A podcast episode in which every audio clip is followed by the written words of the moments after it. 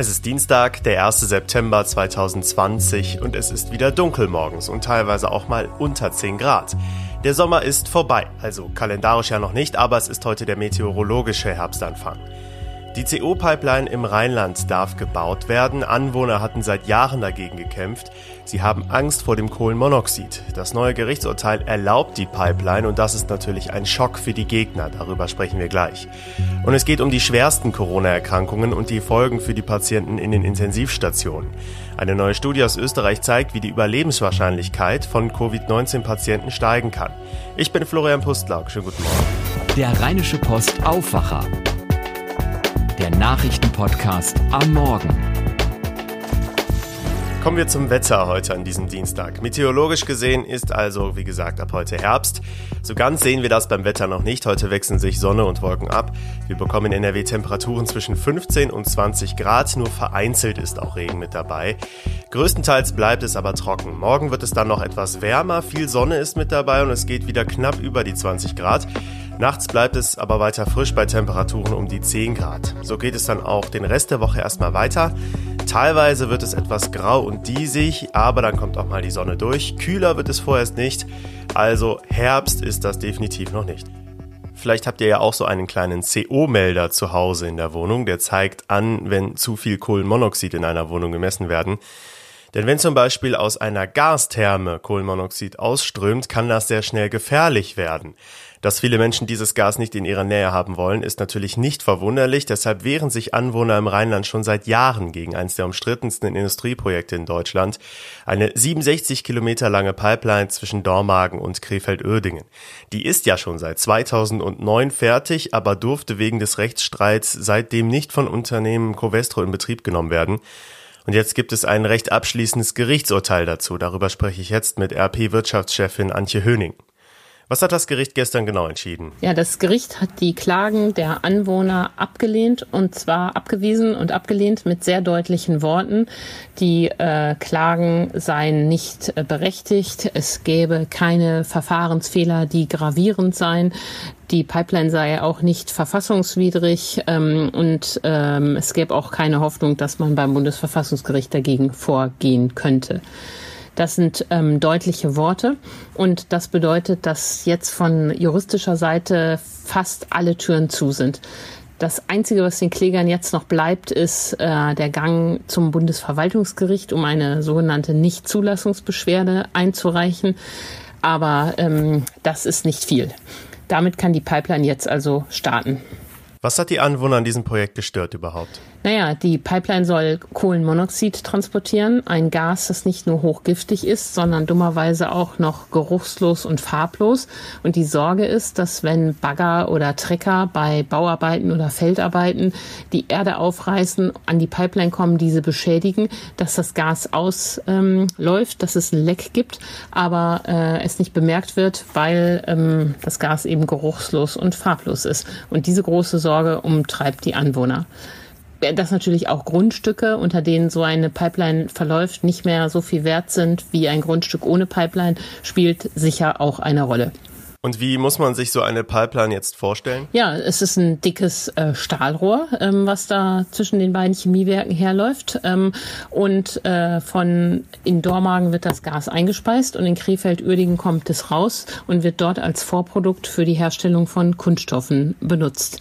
Äh, der Witz ist so ein bisschen, dass diese beiden Städte ja auf der linken Rheinseite liegen, diese Röhre aber auf der rechten Rheinseite verlegt wird. Das heißt, für dieses Projekt wird auch noch zweimal der Rhein unterquert. Nur, was man auch nicht vergessen darf, NRW ist ein Chemiestandort und wenn den Leuten bewusst wäre, wie viel Pipelines kreuz und quer durch das Land verlaufen, von denen die gar nichts wissen, weil das nämlich schon sehr lange her ist, dass sie gebaut worden sind, wäre ähm, die Aufregung vielleicht weniger groß. Aber es ist schon ein Riesenpolitikum zumal sich da auch die Justiz und die Politik nicht mit rumbekleckert hat in den vergangenen 13 Jahren. Da wundert man sich ja schon, dass die Justiz jetzt so klare Worte findet und vorher 13 Jahre lang gestritten wird. Ja, man wundert sich über vieles. Zum Beispiel äh, gab es ja ein Gesetz, das der Landtag NRW mit großer Mehrheit beschlossen hat, in dem ähm, die Grundlage für die Enteignung der Anwohner geschaffen wurde. Ob den Abgeordneten damals gar nicht klar war, was sie da beschließen, oder ob erst äh, sie gemerkt haben, dass es da ein Problem gibt, als es so viel Gegenwind war, weiß ich nicht. Heute jedenfalls sind Politiker aller Parteien gegen diese Pipeline und unterstützen ja die Kläger sogar finanziell in ihrem Marsch durch die Instanzen. Auf der anderen Seite hat aber auch das Oberverwaltungsgericht Münster keine rühmliche Rolle gespielt. Vor einigen Jahren haben dieselben Richter ähm, die Pipeline noch für ähm, verfassungswidrig gehalten oder ähm, Bedenken in der Richtung geäußert und das Ganze nach Karlsruhe wie eine heiße Kartoffel geschoben. So ein bisschen nach dem Motto, sollen die doch die Drecksarbeit machen und das Projekt stoppen. Hat Karlsruhe aber nicht. Die Richter dort haben dann gesagt, nix da. Das ist alles mit dem Allgemeinwohl zu vereinbaren. Entscheidet eh jetzt mal schön, ob das ordentlich geplant worden ist oder nicht. Und so musste dieselbe Gericht nun also in Münster erklären, hm, anders als vor vier Jahren gesagt, finden wir die Pipeline ist doch okay und mit der Verfassung vereinbar. Das ist natürlich auch eine rechte Posse. Und sowas kann sich ein Industrieland wie Deutschland eigentlich nicht leisten. Man kann ja gegen solche Projekte sein, aber wer A sagt, muss auch B sagen. Und wenn die Politik sowas beschließt, dann müssen die Unternehmen auch Planungssicherheit haben, dass es kommt.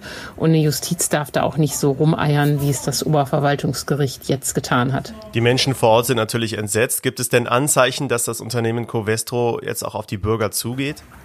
Nee, ich glaube, am Ende des Tages wird der, äh, die Ironie der Geschichte sein, ähm, dass Covestro zwar auf ganzer Linie Recht bekommen hat ähm, und äh, dass dieses juristische letzte Hintertürchen auch den Klägern nichts bringt. Aber ich bin noch nicht überzeugt davon, ob durch diese Pipeline jemals Gas fließen wird. Denn Covestro selber hat jetzt erklärt, man müsse ja ähm, noch eine zweite Schutzmatte ausbringen. Das sei ja jetzt lange vereinbart. Das müsse jetzt geschehen und man bräuchte noch Genehmigungen da im Detail. Und das, so hatte ein Sprecher schon zu Beginn der Verhandlungen gesagt, würde doch noch Jahre dauern. Also, auch wenn die Kläger und Anwohner heute ähm, auf ganzer Linie verloren haben, bis da das erste ähm, Molekül durch diese Pipeline ähm, rutscht, wird es noch Jahre dauern, wenn nicht Covestro bis dahin gänzlich Lust an der Produktion, für die es diesen Rohstoff braucht, verloren hat. Vielen Dank, Antje Höning. Schönen Tag. Gerne. Jetzt kommen wir zu den besonders schweren Verlaufen von Covid-19 und die enden ja nicht selten auf der Intensivstation. Statistisch gesehen liegt die Überlebenschance dann ungefähr bei 50-50. Das muss aber nicht so sein, wie eine Studie aus Österreich jetzt zeigt. Fragen dazu habe ich jetzt an Jörg Isringhaus aus dem NRW-Ressort der Rheinischen Post. Herzlich willkommen im Podcast. Hallo. Was ist denn erstmal die Kernaussage dieser Studie? Es ist äh, vielleicht nicht die Kernaussage, aber es ist ein Teil der Aussage, ähm, dass halt ein äh, geringerer Teil der Patienten in Österreich, genauer gesagt in Tirol, wo diese Studie gemacht wurde, nach der Beatmung gestorben ist. Und zwar äh, ist es in, genauer in Zahlen gesagt, äh, 22 Prozent der Patienten in Österreich, wie gesagt, die Studie bezieht sich auf Tirol, sind äh, nach der Beatmung gestorben. In Deutschland liegt diese, liegt diese Zahl bei 53 Prozent. Also es ist ein erheblicher Unterschied äh, in der Behandlung oder in dem Behandlungsergebnis dieser schwerkranken Patienten. Was machen die Tiroler denn anders? Ich habe mit einem leitenden Intensivmediziner dort gesprochen, ein Professor, und der sagt, es liegt nicht an der medizinischen Behandlung in erster Linie, die ist sehr ähnlich äh, oder vergleichbar mit der deutschen, ähm, sondern an strukturellen Problemen. Er sagt, die personellen Bedingungen auf deutschen Intensivstationen sind deutlich schlechter als in Tirol, nämlich äh, das Verhältnis von Pflegekräften zu Patienten. In Österreich äh, wird darauf geachtet, dass dieses Verhältnis äh, 1 zu 1,5 möglichst nicht überschreitet. Selbst wenn die Stationen äh, sehr stark belegt werden oder wenn es sich abzeichnet, dann versucht man, andere Betten irgendwo freizukriegen oder auf andere, andere Häuser auszuweichen, so dass die Stationen nur zu 80 Prozent belegt sind dass möglichst diese 1 zu 1,5 besser noch 1 zu 1 erreicht wird. Also dass ein Pfleger sich um einen Patienten kümmern kann. Genau, genau. Also dass man sich das so vorstellt, dass möglichst eine Pflegerin oder ein Pfleger neben einem Bett steht und einen Patienten betreuen kann. Das Problem ist, in Deutschland ist dieser Schlüssel deutlich schlechter, nämlich äh, bei 1 zu 2 und äh, in vielen Häusern äh, eigentlich eher Richtung 1 zu 3. Das, äh, dazu gibt es auch diverse Studien, die das belegen. Eine intensive Pflege hat also positive Effekte. Dabei heißt es ja auch nicht umsonst Intensivstation. Ne? Absolut. Auch dazu gibt es äh, unterschiedliche Studien und äh, auch aus den vergangenen Jahren schon. Das ist gar nicht mal unbedingt ein Corona-bedingtes Problem. Ähm, das, diese Studien kommen immer zu diesem Ergebnis, dass Personalschlüssel und Sterblichkeit relativ eng miteinander verknüpft werden. Also äh, je weniger Patienten von einer Kraft versorgt werden müssen, desto niedriger ist am Ende auch die Sterberate. Es ist also offenbar eines dieser Probleme, von denen wir schon vor Corona wussten, dass wir sie hätten lösen sollen. Und jetzt fällt es uns dann auf die Füße. Absolut, absolut. Also die Deutsche äh, Gesellschaft für Fachkrankenpflege beispielsweise, mit der ich auch gesprochen habe, die äh, ist da schon seit Jahren hinterher, äh, um diesen Schlüssel eben in, äh, in eine positive Richtung zu drehen. Denn äh, wir haben ja hier auch ein totales Missverhältnis, äh, was äh, Krankenpflegepersonal angeht. Also es werden es sind tausende Intensivstellen unbesetzt. Und ähm, das schlägt sich natürlich dann nieder auf das Arbeitsklima und das wiederum auch äh, einfach auf die, auf die Gesundheitslage der Patienten, auf die Versorgung. Gibt es denn schon politische Reaktionen auf diese Erkenntnisse? Äh, direkt nicht. Also der Politik ist dieses Problem natürlich bekannt. Ähm, eine Folge ist zum Beispiel, dass diese sogenannte äh, Personaluntergrenzenverordnung äh, im kommenden Jahr etwas angehoben wird. Das heißt also, der, der, das Ziel ist es, ab 2021, dass man so ein Verhältnis auf Intensivstationen von eins zu zwei erreicht ähm, und nachts eins zu drei. Ähm, das sind natürlich dann immer so Vorgaben, äh, die im, Prinzip ja jetzt auch schon etwas leicht abgeschwächter auch schon existiert haben, die aber schwer zu erreichen sind. Also man kann es eigentlich nur erreichen, indem man versucht, äh, den Beruf am Ende attraktiver zu machen. Also indem man mehr Menschen äh, dafür gewinnen kann, Intensivpflege, Fachkraft zu werden. Jörg Essringhaus, vielen Dank für die Einschätzung. Ja, gerne. Diese Themen werden heute außerdem noch wichtig. In NRW endet heute die Maskenpflicht im Unterricht. Die Entscheidung der Landesregierung ist umstritten. Schüler und Lehrer müssen auf dem gesamten Schulgelände weiter einen Mund-Nasenschutz tragen, im Unterricht an den festen Plätzen aber nicht. Die deutsche Wirtschaft könnte sich etwas erholt haben. Zumindest hat das Bundeswirtschaftsminister Peter Altmaier angedeutet. Er stellt heute eine neue Konjunkturprognose vor. Dabei geht es um die wirtschaftliche Entwicklung im gesamten Jahr während der Corona-Krise. Etwas stabiler könnte auch die Situation auf dem Arbeitsmarkt sein. Heute stellt die Bundesagentur für Arbeit außerdem die neuen Arbeitslosenzahlen für den Monat August vor. Eine Trendumkehr erwarten Experten aber noch nicht.